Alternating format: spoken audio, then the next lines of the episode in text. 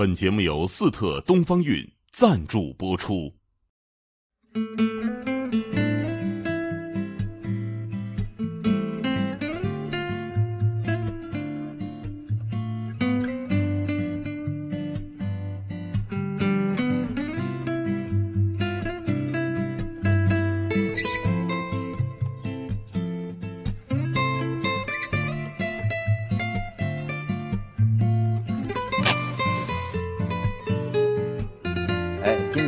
香啊，呃，我要献给啊这个曾经为我们人民做出过很大贡献的 我们那些个大记者们，结果就点不着。为什么魏一平老师，哎，这我是把他作为一个著名的记者，呃，写过很多重要的报道请来的，但是正如这个香头都点不着一样，来了我才知道他也已经不干记者了。当逃兵了。这是这是一件那么呃非常非常让人这个可惜的这个呃事情。你说那些个深度调查记者纷纷的逃离了自己的专业战线，我们这些网友就只能相信那些个自媒体报道的新闻了。对我觉得这是今天全世界很难办的一件对事情。是说中国的调查记者只有一百多个吗那对具体数字肯定没有没有那么严格啊嗯，但确实整体上大概比较黄金的一代，就是从两千年初一直到两千一零年这十年这一代，现在就基本上都离开了。就所谓后真相时代啊，这不光是中国的问题。我看美国那个 CBS 那哥伦比亚那个，就是原来你看最著名的叫《美国六十分钟》啊，就是训练有素的记者，我们才知道怎么弄清真相，对吧？他不是一个随便没受过记者训练的人就知道真相是什么的，对吧？好，连他们都说，哎，现在南非发生了个事儿啊，我们一个摄制组过去调查，这得多少钱呢？可是现在微博早把那消息都发出来了不。过我我到最近一年左右可能会发现又有一点回升，就是又有一点这种自媒体里边就是原先那种完全靠态度、完全靠表态、完全靠吸引眼球那个风啊，略微又杀了一些，又开始有一些深度的原创的这个自媒体的微信号开始出来了。就是说年轻一代的，可能比如说九零后、九五后啊，还是有一批至少有这个志向，想去探寻事实的。哎，这是乐观的消息。但是这个影响力会非常低。这个很低了，因为它不是机构化了，它，不是这种大的媒体机构。所以呢，他在他当时这种大媒体啊，它是有两个，一个是叫责任，这个责任除了媒体的责任，还有他个人的责任。过去所有当这种一线记者的都是有理想的，理想就是一个责任。然后其次呢，是他有一个技巧，这个技巧是包括资金支持的。对，因为我年轻的时候是，呃，我我当然我也干过一阵子记者，但是我没干过这种就是调查事实真相，我们只不过无非调查点文学，尤其女青年，文学女青年的真相。啊对对对对对，嗯他也是要花精力的，对因为你跟人你花精力，很花精力，对吧？你跟这个这个人打交道是最困难的一件事儿。因为尤其像他们调查要调查负面的时候，所有人都有一层壳，你怎么穿透这层壳？所以今天这个事儿，我觉得个人靠自媒体做不起来。没错，马爷说的特别，机构化保障特别重要。所以现在这么个时候啊，你要想做到不受人骗、不受人忽悠，那就得我觉得需要全民提高探求真相的基本修养。哎，你比如说，就像我们学新闻的，你那到照今天你在网上看到的百分之百的，我都不会认为是真的，对吧？这很简单，听谁说的？哪儿登的？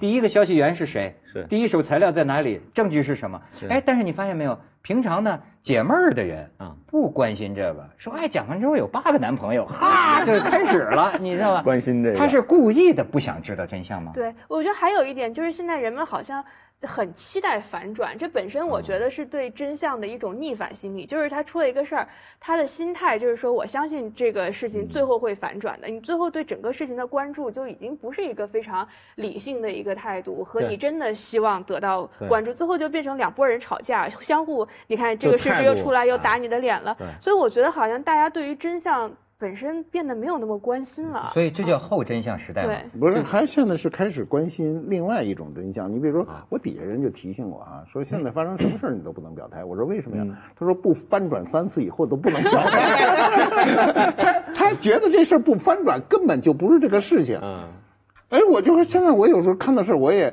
我我提示他们啊，我说现在所有的真相一定来自于世界级的大媒体。如果你不在这上面看到的，都可能是假象。但等等。反转，是因为大家缺乏耐心了嘛？是因为一出一个事儿，然后嗯就立刻一波跟进，然后就立刻表态，是因为这样？这个社交媒体，这是社交媒体最大的优势，就是快，人人自媒体。一个事儿出来以后，先有一个最短的微博，可能一个小时之内就出来了，半天之内，微信的观点性的文章、态度性的文章就出来了，哐哐先表态。这个热点的这个这个整个演化，它就变成了，比如说可能放到五到十年之前，第一波出来的是应该是都市媒体，就是这个都市报，嗯。哎，那是当天的，它是日报嘛，对，但至少它是经过训练的，有机构保障的、严肃的新闻媒体。它至少当天出来，我知道多少，我就能放出多少来，我也不用去呃这个讲态度啊，讲的天花乱坠的之类的。然后可能一周以后、两周以后，就像我们这个《三联生活周刊》啊，这个《南方周末》啊，就这种周刊、周报类的，就开始出来更深度的、全面的解读。现在是这个权威媒体都转载微博的消息。哎，是啊，现在都是按小时、按半天儿。对啊，所以在这个时候，我就想啊，他们这样的人，至少你之前从事的工作，想起来值得尊敬了。这些 年中国社会很多进步，你还对人们都很健忘啊。是是是。当年你比如说咱们重视这个矿难问题，对吧？包括这个什么假疫苗问题，对你这这都是靠这样的记者呀，他对他这个去查究真相啊。而且舍生入死这种事儿特难的。哎，真是不得了！你像他，我为什么本来说一什么挺有意思？最近热播一电视剧叫《破冰行动》嘛，对就是那个讲的原型就是啊博社村。当年我了解这件事儿，就是通过魏一平老师的这个哦报道，你就跑到那村儿去了。对，那个博社是广东陆丰下边的一个村儿，陆丰就是那个汕头汕尾，就整个那一片的啊啊，有一个村儿说是叫制毒村儿。我一看，确实就是有一个很短的新闻，就是说广东警方组织专案把这个村儿给端了啊，抓了这个几百人，完了以后捣毁了多少几吨冰毒啊，然后我就去了，那个是正好是腊月，整个我就第一次去博社村，但是一周基本上一无所获。啊你采访人了吗？基本上没有采访到就是这个正经的，的哎，基本上没有啊，特别沮丧。然后因为那个时候刚刚是这个扫毒行动结束了，还也就是一个星期吧，那个村里还驻扎着很多专案组的警察，还在继续谈话、继续清查啊，所以呢就是风声鹤唳的整个村里。但这个还不是最主要的，我们也去做过很多其他的报道，在案件结束第二天去，还是能够做一些采访的。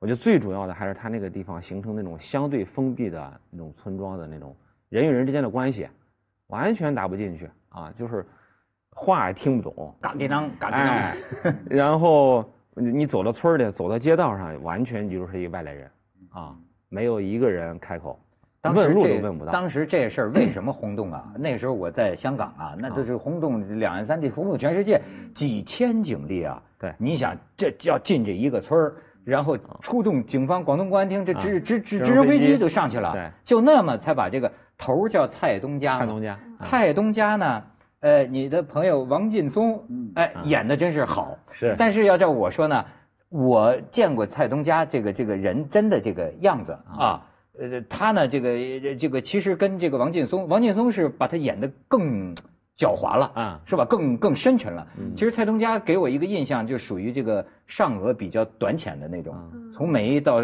发际啊比较短浅，就是他是那种一看就是地方上的，那他不是说是有多高广的智慧那种。哎就是小智慧，皎洁的智慧，可能更多是。我看那个剧智，慧哎，我看那个剧，我也觉得那个王劲松老师有点文了，哎哎哎，哎，有点讲的深沉的智慧。对对对对，他实际你不能把这个 他这个人跟这个毒贩搁在一块儿，实际上是乡村乡他乡村村宗社的那种老大。老大，嗯哎啊，不显山不漏水，他平时在村里都很少出现，也不是那种前呼后拥啊、黑社会大哥啊，不是，就一很普通的村民啊。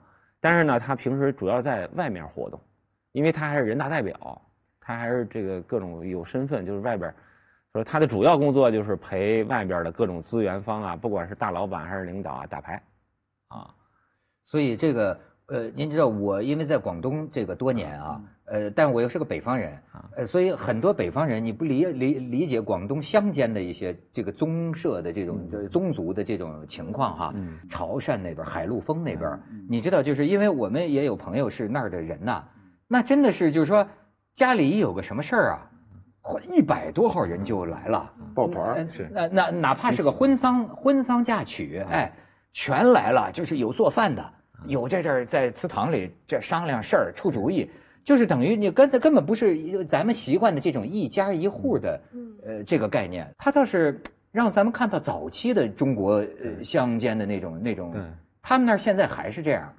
至少那个博社村还是非常明显的。最明显的，你说你进那村里，我特别第一次去的时候特别震撼，就它大概有四十座祠堂，这什么概念啊？就一个村有四十座祠堂。以前我们印象是有的村儿那有个老祠堂，那也是一个两个的，它就连片的四十座祠堂，这就意味着它这个村儿里至少分了四十个分支，就一个人从出生，尤其男孩儿，从出生开始，你就给你定好了，你是属于哪座祠堂下面的，哪座支这个分支分脉下边的。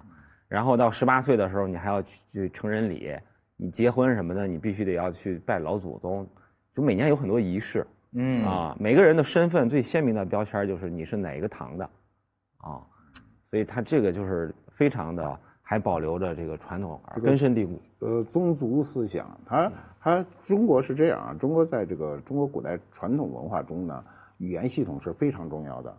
凡是独特语言系统的人都有极强的宗族思想。哎，您讲这个你看，你看，你像潮汕地区，你像温州地区，就中国这些语言比较，就是外边人听着比较难的那种语言，他们的凝聚力都非常好。包括闽南地区，闽南地区也非常厉厉害。闽南地区到现在还有非常好的风俗，就是我去这个这个厦门去啊，后来就发现他们现在盖的那种新建筑啊，经常是这种现象，叭这一个门就来一个人跟你谈，说这门我买了，说这个或者我买仨门儿啊，这半个楼我就给买走了，全是他一个家族的人。他住在，就是他把原来那个那个那个祠堂，就那个村里那个现象呢，因为他被迫进楼，所以他就把这个楼买了。买了以后呢，后来我就跟他们聊啊，他说他们那儿有一特好的一个，呃，一个习俗是什么呢？就是就我们老说的多年的媳妇儿熬成婆，在婆媳之间没有人没有人断对错，婆婆是对的，永远是对的。你要不服气，等你到婆婆那一天，对，他就变得所有的事情变得非常简单，没有人去，就是你你做一儿媳妇说我们家婆婆什么什么，他也后来就没人说了，他社会就变得凝聚力非常强，这婆婆说一事儿就全都去了，就这么简单了。不说，您说这个，我想起来，我有一个温州的好很很很很很好的朋友哈，我对他有一次印象很深，就是啊，呃，他到深圳来玩儿，跟我打电话，我就想好久没见了，我就想拉他上我们家来玩儿嘛。然后他当时呢，在一个酒吧，呃，还是在一个歌厅什么的哈。然后我就去聊了一会儿，我说那个，请你上我们家来玩儿。呃，他说行啊，就走。后来我说咱们打打一个车，他说不行，得得得多得得多打打打打四五辆车。我说为什么？哎，这后边十几个，他说十几个。我说我说你你自己跟我去不行吗？啊他说不行，他们得跟我在一起。啊 最后我也是很惶惑，就打四五个车去了。你知道吗？因为我不知道怎么应付这种局面。他说他都是我的老乡，我们温温温州的。他说我到哪儿，他们到哪儿。然后呢，就在我们家客厅。最后这十几个人呢，盘踞了我们家客厅，坐沙发上 看电视、喝啤酒。然后我跟他呢，蹲在角落，不是坐 坐旁边角落抽烟。我我说不行，他们不能在这儿待着。后来他说我到哪儿，他们到哪儿。后来我想起来，我就没见过他一个人。嗯嗯，就是他不管到哪儿，对。到北京也好，到深圳也好，嗯。他身边永远是一个我，所以我就、当然他也不是什么帮派，我就叫他温州帮。嗯。我说你怎么身边老要跟着一些人呢？他说这都是老乡，我估计蔡东家可能。对他这后边还不真是完全是黑暗的，他甚至也有那种相互提携，呃，相互帮后辈的那种感觉，他甚至有点责任在里边儿，就是他可能前边儿比如说这个父亲啊或者祖父一代是堂兄弟啊或者干嘛的，所以你作为这个小房头的头，你是有责任要去提携后辈，照顾家族，啊，没错。对，我记得我看蔡国强的一个纪录片，就那艺术家，他去哪外国办展览，哎，他也姓蔡，就就是他也是一个房头，蔡房头就是，把他们全村恨不得都带着，所以我觉得他也是就是真是全村跟着走。全村跟着走，所以我觉得可能是那个地方的习惯，而且我觉得可能潮汕的他们这宗族文化又有点特别。我原来看一篇文章就讲为什么他们宗族文化这么厉害，其实因为讲清朝的时候，那时候为了方便收税，他们就按宗族收税收税，所以就是一个大的族长，然后他就是控制这个所有的地方的这个这个家族里所有成员的钱呐、等等。那如果你是不在这个宗族里，你就要加入某一个宗族，这样就是收税找到组织。对，这样收税更方便。所以我觉得可能就从历史延续下来，他们的那个宗族感就特别特别的强。对，尤其他那个就是他形式感的东西，就是那个祠堂。哎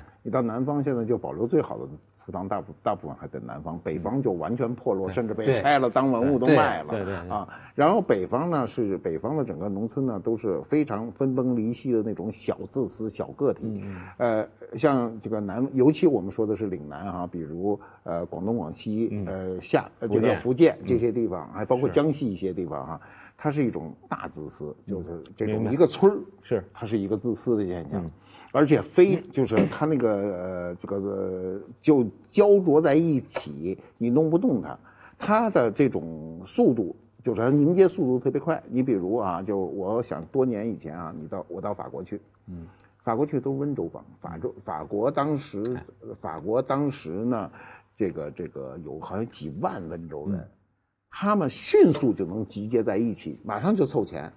而且那个凑钱的方式特别简单，比如说今天我们要做一个事儿啊，说需要三万块钱，咱这屋里有几个人，三十个人啊，一人拿一千，叭，就这钱就扔上了，不需要线条，没啊，什么那么复杂。都不需要，就是他们就在这桌子上就完成了。那北方人，好家伙，就算弄，他说我我拿一千啊，俩月了那一千还没拿出来呢，你知道对不对？是不是这个意思？所以你就看出浙商对经商而且不一样。它它首先他我刚才说他凝结速度非常快，就表现在这个资金的应用上，愿赌服输。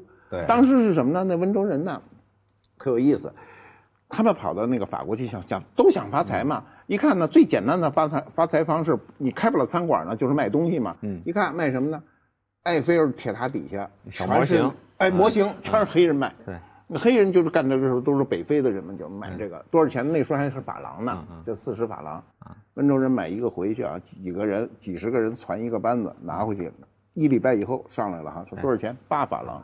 你那卖四十法郎的非洲人就根本就不知道该怎么对对应这件事儿，他不是你卖四十，他卖三十八，你们俩来回去，当场就全灭光，灭光以后就全是温州人卖，温州人原始积累完了以后，咵就都退了，不玩这事儿了。以后黑人又冲上来以后呢，还是四十，一点进步都没有，一点进步都没有，就是他们这脑子都不灵，都是个体的，哎。所以你看这个就是温州啊、潮汕这些人在全世界的那个经济上的成功一定有道理，嗯。他就是文化背景。你忘了前些年那个温州炒楼团嘛？啊，哎，你你弄不动抱团儿，对。这家伙一买一栋。对，那家伙。对，所有人在这上没有人退缩。我们都是什么呢？北方的很多文化都是嘴上说特凶，说咱冲上去干什么事儿哈，让心里想我才最后一个。问题是，他不是一个人想，是每个人都这么想就完了。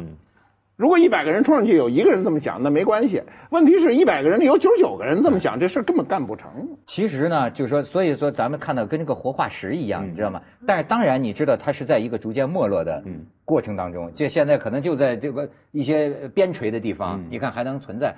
但是大部分地方，我倒是想起您的另一篇报道，你记得有个叫周雨欣的吗？前些年。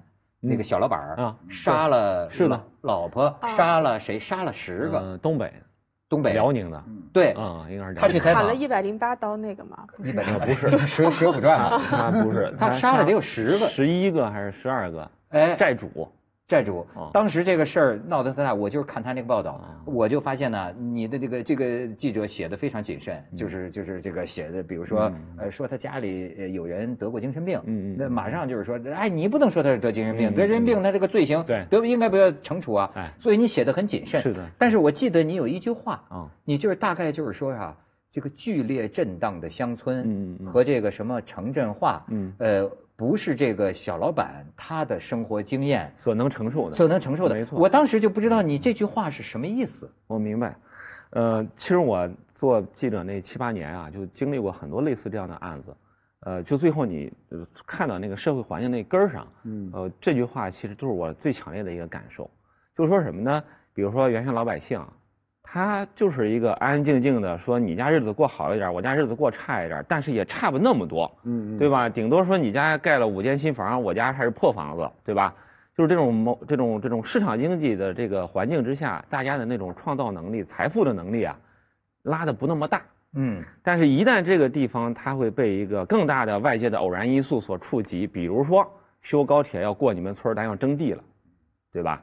或者比如说你这个地方被一个房地产老板看上了，咱要去盖楼了、征地了等等这些的，他就在短时间之内，或者说有一个什么工厂啊开到你这儿来了，他就会在短时间之内，一部分人一下子就就偶然因素他要爆发了嘛。对，比如说征地一下子说，你说一个平平平常常一年可能挣个三五万的一个农村家庭，一下子补你三百万，嗯，就是人啊，在这种突然到来的这种机遇和财富面前，他其实没有承受能力的，人家没有，更没有那种驾驭能力，所以他就会去有各种稀奇古怪的事儿出来，啊，他有可能说膨胀了，拿这三百万去赌博去了，那你一赌肯定出出事儿，啊，也有可能是干别的去了，说我头脑发热，我要去做大生意，我要去盖个工厂，但其实你没有能力去驾驭这么多财富，你没有能力去搞那个工厂，那么就欠一屁股债，完了又就就开始出现各种问题。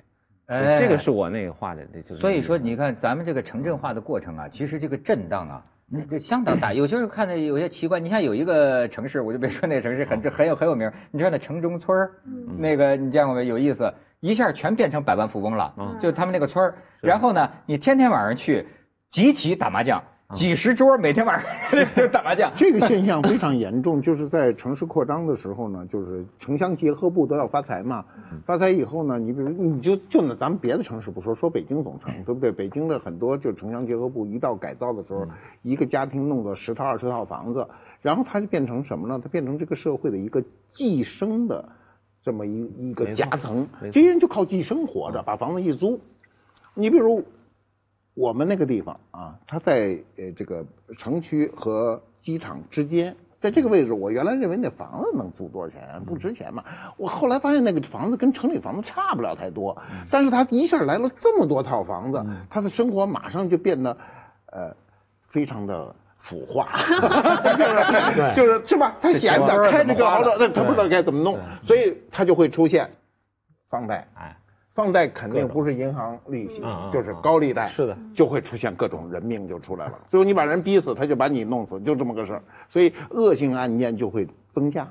所以方舟，你看你是作家，作家应该观察社会心理。啊，我就觉得这个这个中国今天很多心理需要呃适应。嗯你比如说，呃，包括说熟人社会，你像你采访的这个，呃，那他但是现在很多人又跑到城里去了。嗯，他实际上，我甚至觉得现在可能全体中国人都需要适应一个从熟人社会嗯向这个陌生人社会的转变。嗯您刚才讲语言，我有一个特别，呃我一直想跟您讲这事儿，挺有意思。我觉得我都是一个熟人社会的人，因为嗯那天我看一个英国留学生写，他说我们到了英国，呃，我才发现呢。什么叫陌生人社会？会就是说，呃，每天告诉你新闻的是陌生人，嗯，对吧？呃，你病了照顾你的是陌生人，啊，你死了，烧你的 也是陌生人，嗯吧，造你那个盒的都是陌生人。嗯。他说，但是呢，他注意到，比如在英国，陌生人见到面也很可以信任，啊，就是呃，你比如说那个送报纸的，有时候啊就不给你送车库去了，嗯那门都不上锁的。对。他跟房东说这还了得，房东表现的没什么了不起嘛。嗯。他说，像我们到那儿啊，就完全觉得一开始啊很难适应，嗯。比如说办个签证。对。本来有陌生人社会有很多，你办办签证啊，到哪儿办什么手续啊？他说这些说明书我们都看不懂。对，我就想到我自己，我就觉得呢，你看我虽然在现代城市生活啊，我就发现了，我在某一个语言上就是失聪，办个驾照啊，办个签证，我就发现呢，不会，窗口里的工作人员嗯。跟我讲的话，我需要他重复好几遍。我才能听懂。还回，呃但是呢，我就发现实际上我之所以还能活着，嗯。是因为我的朋友这个加起来是一个百科全书，啊。我非得从熟人这儿听，哎，这事儿啊，怎么办？医院怎么怎么挂号哦？对我要是按照那个陌生人社会那个，我就发现我都到派出所我都听不太懂。对，其实我我有朋友也是这样，他我就潮汕这边的朋友，他哦买什么东西，他要看他的朋友圈，看他的这个潮汕老乡在卖什么，他就跟这人打电话说我要什么什么。我说你为什么不用淘宝？他说。没有淘宝，怎么会有这种东西？从来没有用过淘宝，从来没有下载过，所以我觉得这可能是一种此消彼长的一种关系。就是当现在年轻人他们就是熟悉了各种这个手段和技术手段之后，他对熟人社会的依赖性就降低了。但是我觉得你对这个这个这个各种技术手段，包括对市场社会不熟悉的话，你对这个熟人社会的依赖程度就会变高。嗯，你像你去呃东莞呐、什么哪里去采访，你是不是觉得你比如说，呃，你像我们在香港就知道，就是东莞商会啊，哎，什么潮汕商特别会啊明显，啊。就他还他们还是保持着这种，就是你你不是熟人社会不是熟人社会，你连发财都发不到。没错，特别明显啊！我我做过一东莞的报道，嗯呃，那时候我们就专门我想去了解一下东莞这个城市很神奇嘛，就是它既不是特区，不像深圳这样有有有名分，对吧？但是它的繁华和发达程度，这是是超乎我们想象的。对，所以我那个报道当时很有意思的一个发现是什么呢？就是说早期东莞来投资的这些老板主要是港商，嗯，而那些港商其实就是当年从东莞逃港，那个逃啊港逃出去的。哎，然后老乡啊、堂兄弟啊什么的，在香港立住脚了以后，办过七八十年代办过工厂，积累了一点资金，所以到了八十年代初，那个东莞当时这个就是领导层、市委书记、市长很开明，他想一办法招商引资是怎么着呢？就去打听在东莞谁你家谁当年逃港出去了，你家这有什么亲戚在香港那边办工厂呢？哎，就是让你去香港去跟他好好好吃好喝，把他劝回来，能不能回老家办一个工厂？嗯，就整个是这个同乡会当年这个家族一串一串的给拎回来的。嗯啊，哎，你这是这是你说这个东莞这改革开放之初，你发现没有？这还是爱国华侨，对啊。对吧？带来第一波，对对对，他这个本质上还有点投亲靠友的意思啊。他你刚才讲这个熟人社会和生人社会之间呢，主要的一个问题是我们今天没有信任，而且是缺乏，就极度缺乏信任。你做什么事情，尤其跟你近的，比如你家里请一个人保姆，你第一个你要防止他拿你东西。他确实拿你东西，啊，不是每个人都拿，他准有人拿你东西，而且一旦拿你东西，这个事情被放大以后，所有人都开始不信任，啊，过去我们小时候就没听说过就就是家里请的人去拿你东西，怎么可能呢？然后还有什么呢？就是我你看到大量的新闻报道，比如那天我看一个一一一一一个人说他那个孩子小的时候半岁的时候请了一个保姆，结果两个人一忙，那保姆抱着孩子没了，一走二十六年，啊 那谁受得了啊？所以这种事情呢，他在对社会的打击是非常大的。那么就只好相信熟人社会。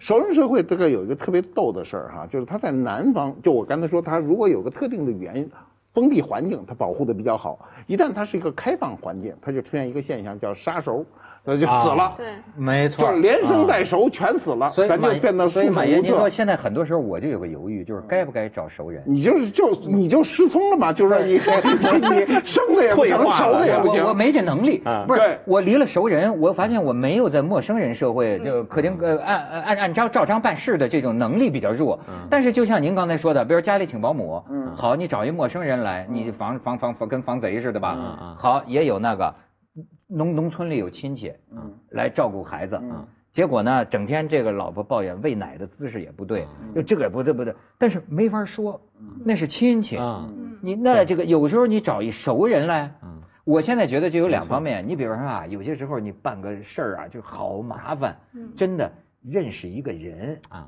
就认你就这太家伙太有用，你不是说哎，尽管谁都批评说医院那个不不不排队那那怎么着加塞儿是是。吧？那换了你要是医院里认识一人，嗯，我也加错了，不是这意思吗？对吧？对啊，这就是太太省事儿了。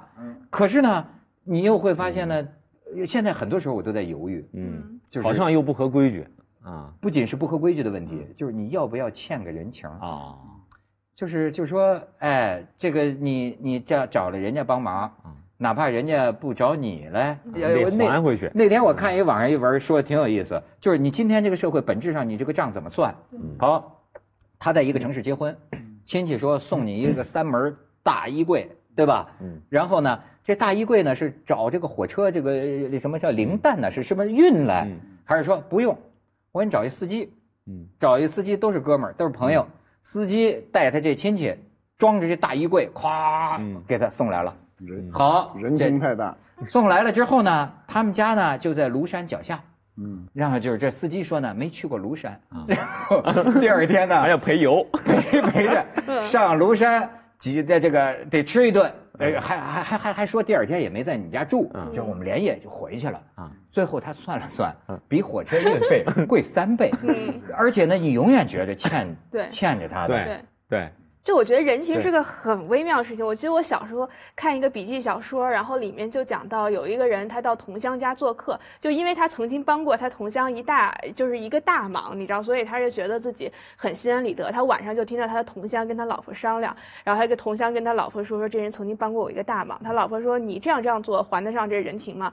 同乡说还不上，然后那老婆说那你再加码，再这样做呢还不上，再这样做呢还不上。那老婆说那就只能把他杀了。然后然 后这人听到连夜就跑了，你知道？所以我就觉得确实你你有的时候你也不能帮人家一个大忙，人家觉得还不上，反而造成很大的一个负担。我一个 朋友他就干脆去了这个眼中钉。我一个朋友还形容挺好，他就是说帮忙这件事儿，他就分利息和本金，就你帮点相互帮点小忙，你动的是利息，有借有还，钱生钱。但你如果动了这个大的本金，你帮人家忙也好，你被帮也好，你都要考虑到你能不能承担这个后果，你有可能就被干掉了。对，马爷，你现在求熟人帮忙是个什么心理？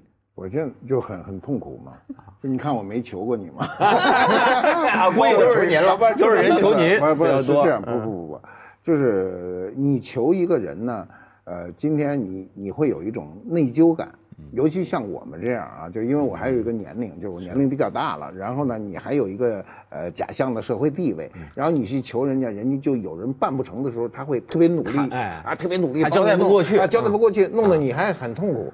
所以呢，每次都是会试探，就说哎，谁有什么个路子帮什么。我们今天确实是一个人情社会，就是你没有这个路子，你很多事儿就死活都办不成。最后突然你找到一个人，就很简单就把这个事儿办了。对那所以你就被迫相相信这个熟人社会啊，相信我怎么信任你。过去那种生人之间的信任，就是丢得一干二净。我就讲一个事儿啊，我刚才你们讲这个生人熟人之间，我忽然就想起一个事儿。呃，我呃，我想想，我结婚都三十多年了吧？就是我我我我我老婆那时候刚跟我结婚啊，那时候她自个儿去杭州，去杭州呢，到杭州以后呢，她要去到灵隐寺进去拜佛。她拜佛的时候，他他比较信佛呢，他就说我身上不能，第一不能带钱，第二不能带什么，就什么都不能带。然后他就把一个书包呢，把他的钱包、书包和身份证件什么全搁在这个书包里呢，就是他路上认识的一个人，他给了这个人。他说我进去拜佛，你等我哈。他一进去呢，比他想象的时间长，大概有两个小时才出来，那人还在路边等着他。你今天先别先别说有没有这人，就今天谁敢 干这个事儿，你根本不认得这个人，就不认得就非常信任。那时候那个社会，这时候我说就大约三十年前的社会是如此的信任。如果不是一个如此信任的社会，他也不会去做这个事儿。今天有没有这种人？我想依然有这种人。嗯，但是是没谁人没人做这件事儿，人有的是。不敢给。我今天给你我就敢。但是人家不是，假设你不谁都不认识你，对呀咱们在座的人都会在那儿等俩小时，但是谁会信任你呢？这是有个问题。所以您知道，就是我记得是陈陈寅恪啊，现在要读陈寅恪嘛，是吧？讲讲过一句话，就是说这个道德变换的时代啊，他说有一种人叫巧人，有一种叫拙人，拙笨拙笨拙呃拙人啊，就是巧人就是享受了新规则的权利，用新规则的权利避开了旧规则的义务，哎，用旧规则的权利呢，哎，呃避开了新规则的义务。他说这个拙人其实就是老实人，就是笨人，就是承担了双重的义务。没有用好权利。哎，对呀、对，但我觉得其实，在现代社会，我遇到的一个问题，就是我以为我是摆脱了熟人社会的一代，因为我也没有什么这种亲戚，亲戚朋友也都不在，亲戚也不在北京，然后我也减少自己的社会需求来降低自己的社会关系，你知道，我就我我不帮人，人家也不帮我，但我就发现一个问题，就是在现在这个，你不知道谁就成为你的熟人。我那天遇到一个事儿，我很苦恼，就是我的中介，人卖我房子的中介，他找我借十万块钱，他说哦姐，好这关我实在实在过不过去了，我找你。借十万块钱，他说我们都很熟了，我就觉得怎么说我们就很熟了，但他认为你看我天天见到你，我还给你卖了房子，我们就成很熟了。然后我最后没借给他，但我内心非常的纠结。然后我妈那天还遇到一个事儿，就是因为每天找我们家送快递的都是同一个人，然后那个快递就说说说大姐，说你借我五千块钱吧，我们都那么熟了。然后我妈就很害怕，你知道，因为那人他他是个我们家的快递，他知道我们家住哪儿，他也知道我们家的、的情况，所以我妈说怎么办，然后就给他打了点钱，说你别还我了，但是就把他拉黑了，就就很害怕。所以我觉得当当今我们好像觉得技术这个导致不是熟人社会，但有的时候你生和熟的界限也变得很模糊。哎你说这个，我想起来真事儿，我们家亲戚发生的真事儿，吓坏了。就是，就是他们住在十几楼，然后呢，那个呃呃有个保安，这个保安呢人挺好，所以呢每天见面点头，就是这种关系，每天见面点头。有时候呢看你拿的菜多，帮你帮帮小忙帮帮忙，嗯，这就算认识。嗯。但是就有一天呢，他那个叮儿那个那个那个那个电话响了，他这个保安说的很突兀，说是这个我老婆从村里来了啊，今天晚上能不能在你们家住一下？哇，那 那你这比借钱还恐怖。就是说他不用住睡卧室，就是你们家不有个客厅吗？他就在你们家客厅地毯上打打个地铺就行。啊，我你你你知道这会这会给这我我们家这亲戚他带来很多个恐慌，你知道吧？因为首先就是说，为什么选他家？当然不不好，当然不可以，但是呢，怎么拒绝他？啊，你知道吗？又怕他说，怕后果。呃，甚至说，天天哎呀，要不要投诉啊？但是有时候又不敢，对说这你得罪了他，对对对你知道，你这个完全不知道，说这事儿怎么办呢？最后就是说，咱们给他找一个招待所酒店啊找一招待所，把老婆这个安顿好，然后呢，就从此呢，见面还是打招呼，你知道吧？就害怕，然后害怕，最后呢，还给了他两百块钱。啊，对，这很好，就是就是怕就是就是你就是让他欠着你了就好一点，你欠着他肯定是不好。你你知道，就是我们可以理解吗？就是说，认知不一样了，就是我我我觉得这是不是就是一种就是他的呃乡村生活逻辑？你也不能说这个保安他想的不对，不不不一定他是不是在村里呢？就是觉得咱挺熟了。我天天见你，我天天见你，我老婆到城里来又没钱住什么地儿，没地儿住，今天就在你们晚在你们家哭求一晚上，有什么不可以呢？你说这是不是一种他的觉得熟人的？对，这叫这就叫假熟社会。对我们今天就进入这种假熟天天。见不一定熟，对，吧？现在都是假熟嗯啊，有人就是莫名其妙就被就是那种，你你说你不熟吧，你确实认识这人啊，然后他他提出的呃条件，你认为就是非分的，但他认为是在不仅是合理的，还是在合理的范围之内的，对啊，所以所所以他不觉得是个事儿，他觉得你那房子空着也是空着，对对，这就是而且他还去他说我家客厅反正也也也也也没人呢啊，。我帮你，我还能帮你干点活呢，对啊对不对？是不是啊？对我也不收你工钱。所以这里呢就有很多问题。你比如说啊，就刚才我说，就是呃家里进生人这个问题啊，现在有很多人，他比如生孩子或者各种情况，家里要请请人，请人呢，无非就是要不然家政公司，要不然就是找乡下就是老家的人。我有一个朋友，那事儿他后来事儿巨大闹的，就是他呢。你就请的这个老家的啊，而且这老家呢，就是老家的老家，反正拐来拐去的都是那特远的亲戚，就还是沾亲了。因为乡村这种沾亲是说不清楚的，对就比较远。嗯他他是需求远的时候他就特远，需求近的时候他就特近。是的，没错，乡村人就有事儿了，咱就是真亲啊，对对对对，然后呢，他呢，他不喜欢收藏吗？他就看拍卖会，突然看拍卖会看一副对联呢，说，哎，这对联不是我买的吗？哎，怎么在拍卖会上卖呢？然后呢，他就他就就他就去看去，我说他就问我，我说你确定这是你的吗？他说我怎么不确定？我花十好几万买的，怎么能说了一大堆？然后我说那就是你从你们家跑出去的呗。我说你家里会谁拿呢？你你你老婆更是不能拿着去卖嘛，那就是家里的人。结果呢，我说你你不能动这事儿哈，你直接报案，他就报了案了。报了案，这边呢公安局去了，跟拍卖行说这东西先停，因为他能出示发票，他买的发票和什么，他这个很证据很很完善。然后公安局就把保姆从他们家带走了，带走以后，公安局马上就把他给叫过去，说说他拿了不是这点东西。嗯，然后他一下就愣了，结果那单子一看，拿那东西多了去了，多了去了以后怎么办呢？他这个这个公安局就跟他说，现在我们正在侦查，就没有立案。如果立上案，你是没有权利撤掉的，告诉他了。嗯那么他回去跟他老婆一说，他说那怎么跟老家交代？那老家的人全会来，你把他抓了判了刑，老家的人全让你们家人了，这怎么办呢？啊，而且呢，东西绝对追不回来了。就是你把他判判成刑，你顶多就出一口气，钱是回不来了，对但恶果会来。没错老家的人你伤了整个网络。想了半天，对，想了半天要把这口气儿全吞了。他说：“那我就领回家来教育，这这比较痛苦吧？你说是不啊是？，一点办法都没有。法理这个事情和人情啊，对，解释没法弄啊。你说魏老师，你你经常跑乡村这个采访，你有没有感觉到这种现在我们的不知所措？就是这种人和人之间的界限和关系，每个人的定位差异化特别大。啊，嗯，原先是比较稳固的，我村儿里的定位就是这么这么样的，对吧？不管是你的这个血缘、家族的这种亲情关系的远近，它基本上是农村，我觉得是以这个来定位的。但是因为很多这后来这农村的出来打工了，然后在城里的有的发了财了，有的没发财又回去了，就整个的这个关系远近啊就模糊了啊。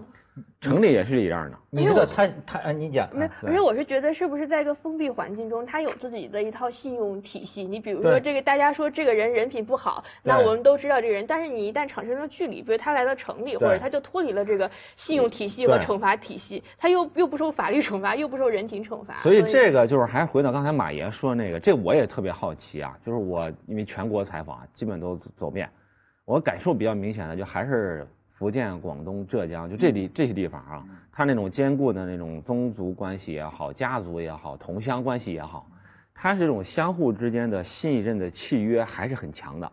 对，就为什么我敢啪借你几万块钱不用打借条，那是因为我背后有很强的你这种网络的这种契约在这儿，就是我觉得你你这人肯定跑不了，你即便这笔账赖了，说你真不还了，第一我认了，第二关键最大损失是对方，就你再借借不出来了，你在这个网络中失对信了你在这个网络里面失信了，这反倒是北方这个东西是松散，的松散的南南方的是支那个就是我而且似乎你觉得他们在他们的这个圈层里还能持续，对对。对吧？甚至在这个也是华人当中的一道啊，这在全全世界都有，他就有凝聚力，他抱团生存，对吧？呃，它这种凝聚力呢，导致呢是什么呢？导致他帮派。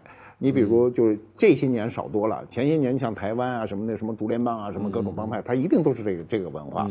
它这种文化中呢，它在表述的过程中呢，如果它有一种他自认为优于你的语言系统，就是咱俩我咱俩说话他们听不懂啊同乡这是不是优越？嗯就咱俩感到优越，他们俩可能看着我们俩很傻，说哎说的叫什么话？过过去北方人说南方人说鸟语是吧？那是你蔑视他，但是他说这个话的人，他觉得你不行，你听不懂，你一套语言系统，我两套语言系统，我就优于你，双语，是不是这个意思啊？所以过去那个为什么就我原来讲过哈，就中国早期做生意发财的全是特殊语言系统的啊，中国四种啊，中国四个地方的商人是是是是出呃层出不穷，一个是潮汕地区，一个是闽南地区，一个是就是温州，还有个宁波地区啊。这中国的大商人，你挨个排，就你能说出名的，全出这四个地区。嗯而且你感觉啊，这个思想改造还真没咱们北方人彻底，是吧？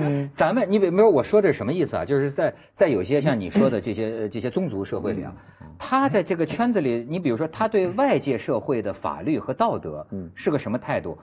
就像蔡东家他们，你知道吗？我见过这样的人，就是你比如说听说谁家被公安局抓走了，对他来讲是不问对错的，哎，然后哗一百多人聚集在一块儿捞想怎么办？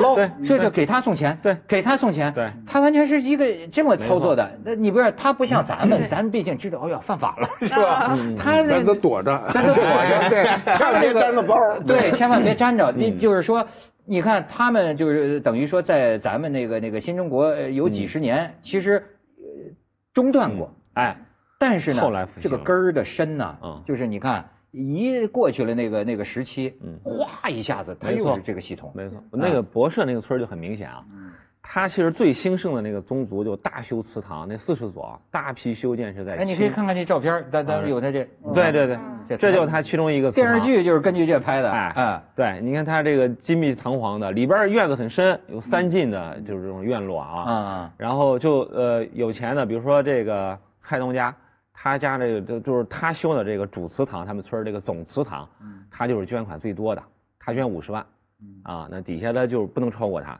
啊，就是都捐个 还不能超过他哎，底下你不能超过他啊。嗯，然后呢，就是回到说这个祠堂，这个就是第一次浪潮，应该是在清朝初年，就乾隆、嘉庆年间就开始。那个时候呢，博社是那种做糖，制糖业，而且它还有甲子港，有那港口，啊，就是经济的发达带来了它第一轮祠堂，就赚了钱了嘛，就开始为自己的这个这一支来立祠堂了对。，光宗耀祖，对，光宗耀祖了啊。然后呢，这个中间呢，到了民国年间又是第二轮。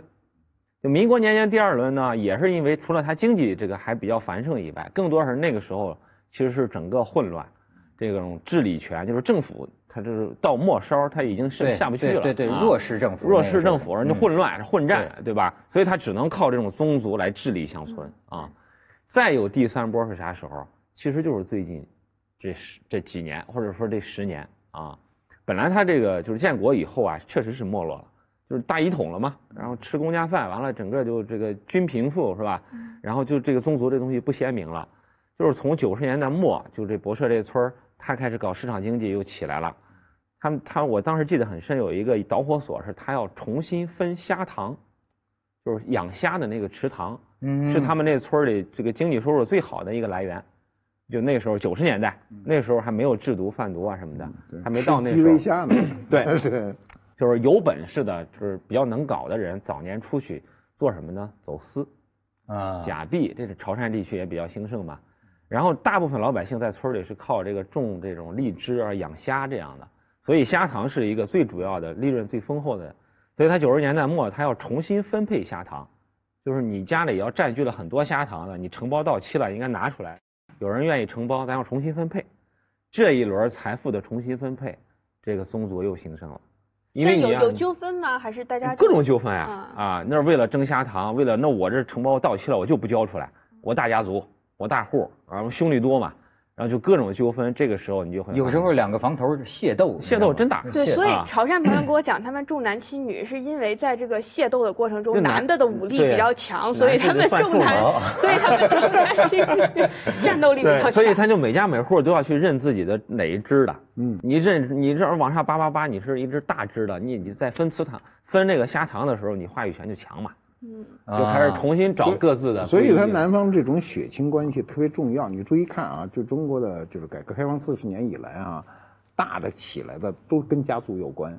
嗯，你比如说，我们先说香港地区啊，你像李嘉诚啊，现在把企业都交给两个儿子，香港人四大家族。啊你看他这种家族，他是潮汕人呢呃都是潮汕人。呃，你看香港的这个四大家族，它全是家族企业。是。你注意看南方的企业做大的都一定是家族把，你看最近就是很多，呃，第一代人都交给第二代人嘛，他还是这种家族。在这种家族当中呢，他有没有矛盾？有矛盾，因为肯定都有矛盾嘛，有矛盾。但是南方的这个大量的这个企业的家族呢，有矛盾都自我去消化解决掉，但北方的就分崩离析啊，把对方搞进监狱啊。我记得哎这为什么呢？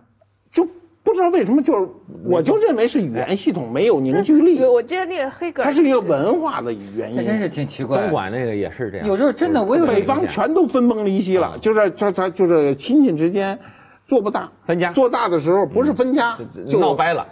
掰了倒是好事儿，就咱俩掰，比如一人掰一个啊，你半个西瓜，我半个西瓜，咱还能吃，那是把西瓜扔了，谁都甭吃。这我记得北京原来好多年前有一个夫妻搞了一个什么衬衫厂，弄得很好，最后丈夫把老婆给送进监狱，老婆给丈夫弄，最后俩人全进监狱，都是这么干，你知道吗？所以北北方确实有有很多就是文化的弊端，他那儿有祠堂，对，有可能你知道吗？他不是咱们俩人的关系。对对我要是太孙子了，或者太太不不不不讲究，我这家族，我这个整个家族整个压力，整个压力你受不了。对就是黑格尔就说，这人类有三种组织结构，就是家庭，呃，然后市民社会和国家。我觉得熟人社会是很微妙的，在这个家庭和市民社会之间的一种夹层，就是三种其实是并行的社会结构，并没有什么什么什么这个进化与否。那我觉得每个社会有不同的准则，就是当他有自己的准则的时候，他不必依赖于市场社会的准则和国家的准则。然后我觉得某种程度上，这种准则可能甚至更坚固和更牢不可靠，就是比这个市场的。还有一个是更高效。对，嗯高效，他说的家族高效高效。哎，我明儿要干什么？今儿晚上开一会解决了。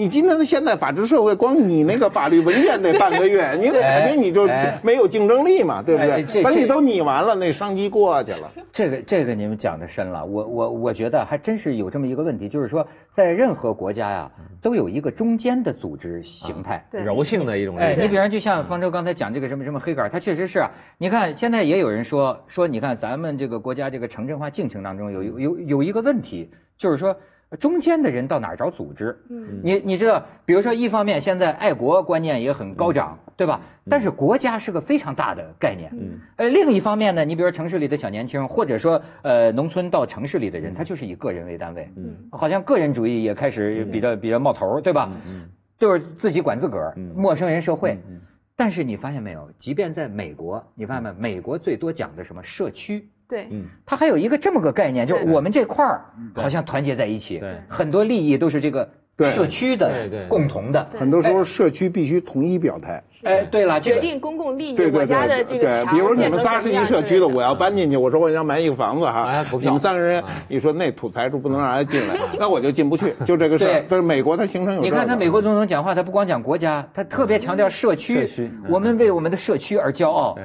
哎，这样的话，他也有一个自助吧，至少是互助的一个中间的组织形态。对咱们现在这个好像这方面，要不就是属于像活化石似的这个宗族，嗯，要不呢就是我们社区不行，社会我们个体我们社区的那个什么什么什么居民委员会什么的，一一开会就吵着蛤蟆坑，就是永远哎，中国的那叫什什么？就是那个就是一个小区的那个那个组织是业委会业委会，业委会这东西吧，地地没有没有法律地位，每回开会一定是不欢而散。我们那边开。那个这个这个业委会的时候，就是人越多吧，最后就全都热的都得脱了衣服，每个人都说你们都得听我说，全是这态度。结果说那俩说的什么玩意儿，说懂了，就谁也不听谁的，你知道吗？他没有一个文化沟通。没错，这个我我我反省我自己，可能我自己也是比较喜欢无组织无纪律啊，就是就是这个是不是呃咱们的一个毛病？就是说我不爱参加这种组织，对，我觉得中净有人敲门儿就是成立啊，各种业主委员会。有一天我那边呃敲门过来，我先在猫眼里看一下啊，俩俩俩俩大妈，一块说：“哎，咱们这是咱们共同利益，咱们跟那个物业，咱们怎么怎么着哈。嗯你知道最后我犹豫半天，我说。我说这不是我的房子，我没住这儿。我 说我说我来朋友串门的没有，我朋友在这儿，我临时在这儿住两天。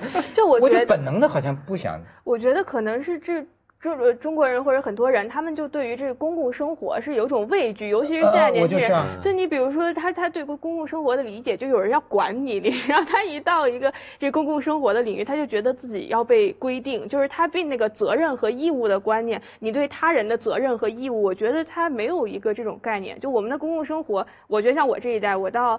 大学毕业就结束了，你知道，大学毕业那对我是一个空间的一个限制，我在一个非常逼仄的空间跟大家一起生活，你也不负有责任和义务。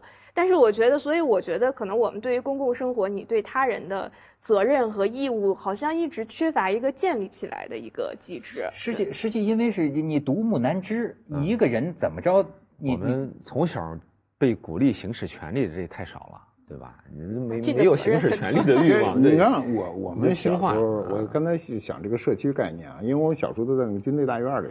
哎，你们那也算社区啊？哎，它又很有意思。这第一呢，大家都特别愿意做无偿的劳动，比如打扫卫生，就有人一喊，各家各户谁不出去，人都觉得丢人。嗯，是是是，对不对？灭蚊子压力对对，啊什么除四害、灭蚊子、打扫卫生，人都是拼命的出去，都是免费的啊。这里有没有矛盾呢？我们的孩子里都有矛盾，但出去打架的时候没矛盾。团结。我们是空军大院的，哦跟海军大院的海军大院的，海军大院的人也这个态度啊，就是他自己肯定也有矛盾，但是他出去跟你时候，他也抱成一个团儿，就是他。你说他有什么利益吗？我想他除了有一个荣誉感，没有任何利益。那时候没有任何利益，但是绝对不会有一个空军大院的孩子站到海军大院的那群里往回打的没有。叛变。是不是因为不可能有啊是不是因为有归属感呢、还是就我们归属感现在这归属没有什么归属感。对啊，这就说明人性当中是需要归属感的。它是一种安全感，也是一种保护，对吧？啊，你有你组织嘛？对他说那个对保护，比如说哈啊，我们出去你被欺负了，我们一出去，我们这边出去人多，啊，每个人心里都特对就安定，就是我们人多呀。对，啊，那这边一看，哟，他们才来十几个人，我们这儿三十多个人呢。这从政治上他都有这种归属感。你要这么想想，我现在还是熟人社会里的人，就是我的安全感不是你是谁都是。我的安全感好像还是来自于我有一圈朋友，对觉得有什么事儿啊，对好像还有总有人帮忙。总有人就会帮忙会支持你吧。嗯对对，今天的社会变得不信任是就是速度是加快的。你比如你在北京，你假如你到北京来，你举目无亲，有一个人给你领路啊，最好的他是给领进一个旅游商店 啊，鸡肠去，这是最好的结果了。剩下你就不知道还有什么 花点冤枉恶果了钱对吧？这啊那还算一好人呢，啊。改革开放以后，我我在这个就是我那时候我在出版社嘛，呃，那时候就是所有的就是旅游经历都来自于出差，所以特别趁着年轻特愿意出差，哪儿都干。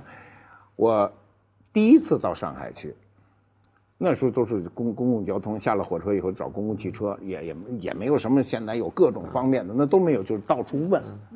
然后有一个人特别的就热心的给我领道，我当时找那个上海作协，就是巨鹿路，好像是他妈六百多号是多少号？巨鹿路特长那个路路，呃上海上海路都比北京长，没人骗，陪着我一路特高兴的就给我领路，说各种事儿，然后最后到那个做鞋门口的时候，他一下就把我拦住了，他说：“我问你个事儿。”我说：“什么事儿？”他说：“你你是北京来的？”我说：“对呀、就已经都闹明白了。”他说：“你身上有那个。”通用粮票，咱俩换换行不行？我后来我才明白为什么他这个陪着我很高兴啊啊，因为粮票对我来说，我在那个地方，因为到招待所去，你的出差吃饭得交粮票的，你交的粮票和通用粮票都是一样的，你该吃一斤就交一斤。对，但是这个地方粮票跟通用粮票价值是不等同的，啊对对所以他就跟你要换嘛。对那时候你会发现，商业社会会带来一个东西叫利益。有利可图。有利可图，他就愿意。那我们慢慢形成了这种有利可图的时候，那就变成无利可图的时候，没人去做。嗯是啊。那所以说，你就会发现啊，你比如像这个宗族，嗯，他有的时候是什么无利可图，对对，我说无的利可图，就是这个。但是我也要帮你做。对。你不不管你管他这叫旧道德还是新道嗯。德，反正他好像人还总是需要一点儿对，而且很多年很对很多年轻人，他标榜说自己不依赖熟人社会，但我后来发现，他不依赖熟人社会，他其实对他配偶、对他父母、对他子女的依赖性格外强啊。你总得有个依赖的。但是现在好多年轻人，他们这个包括日本好多年轻人，他们就处于一种没有归属感，又找不到熟人社会，他们那种反抗方式就流行一个词叫社会脱退。就我从这个社会中脱离出来，我打一份工，然后呢，这个在便利店打工，每天工作四小时，同事不停的换，所以我没有同事关系，我不跟父母住在一起，然后我这钱刚刚好够生活，但是也不能生活的太好。而下了班之后，我就在我就在家待着，我就在这个打打游戏，然后撸撸猫什么的。就他们其实就是说，好，那我也进不去熟人社会，也没有熟人社会，我就从整个的社会生活中脱离出来。哎我觉得这特别可怕。对了，日本人都被自己亲爹杀了，你知道吗？对，就是最最就刚刚发布不久就是日本七十多岁的老爹嗯嗯杀了他四十多岁的啃老的那个儿子啊。他这个七十多岁老爹啊，还曾经是日本驻捷克大使，呃，是前高官，日本前高官。那然后他说为什么杀了呢？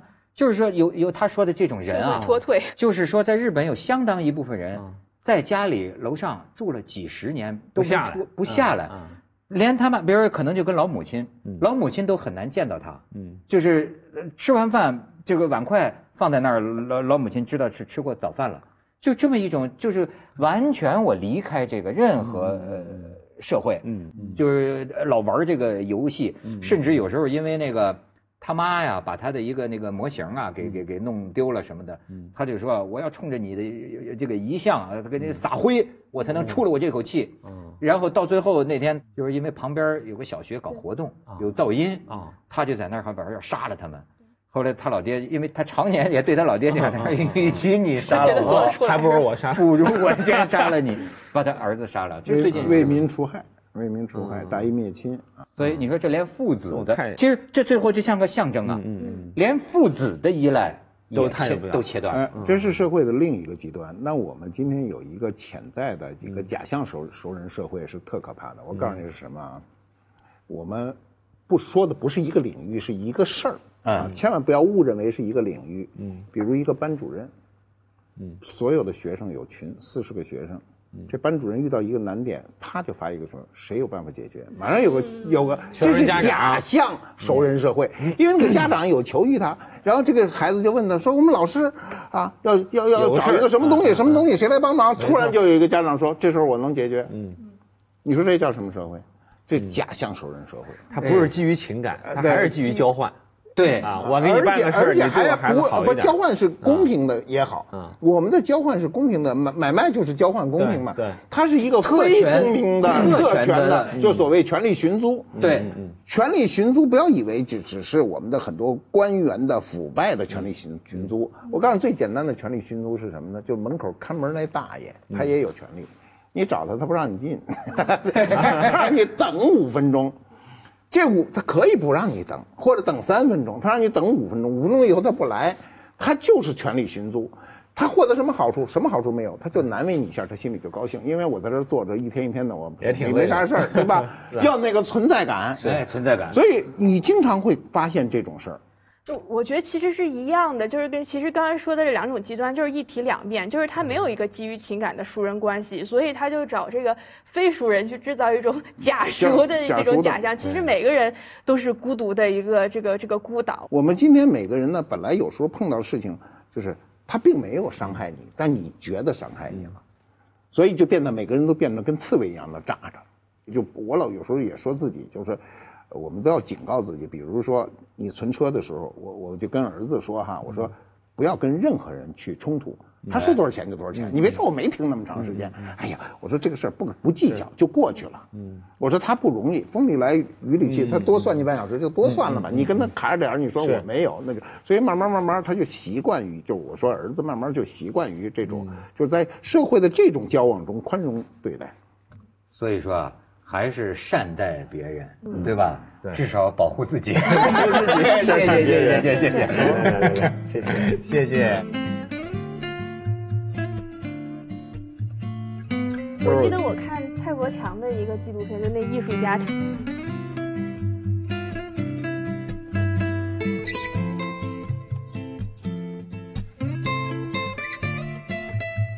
呃我记得是这陈寅恪啊，现在要读陈寅恪嘛，是吧？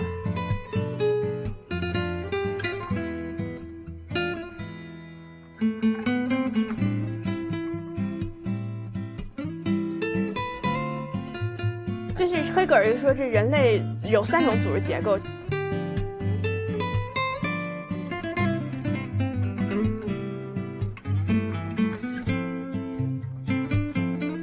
啊你什么除四害灭蚊子，打扫卫生。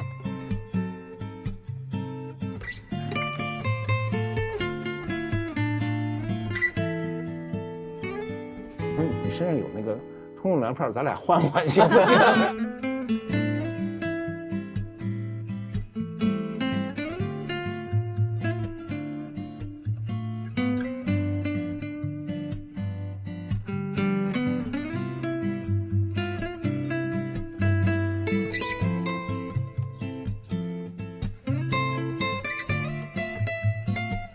这世界很酷。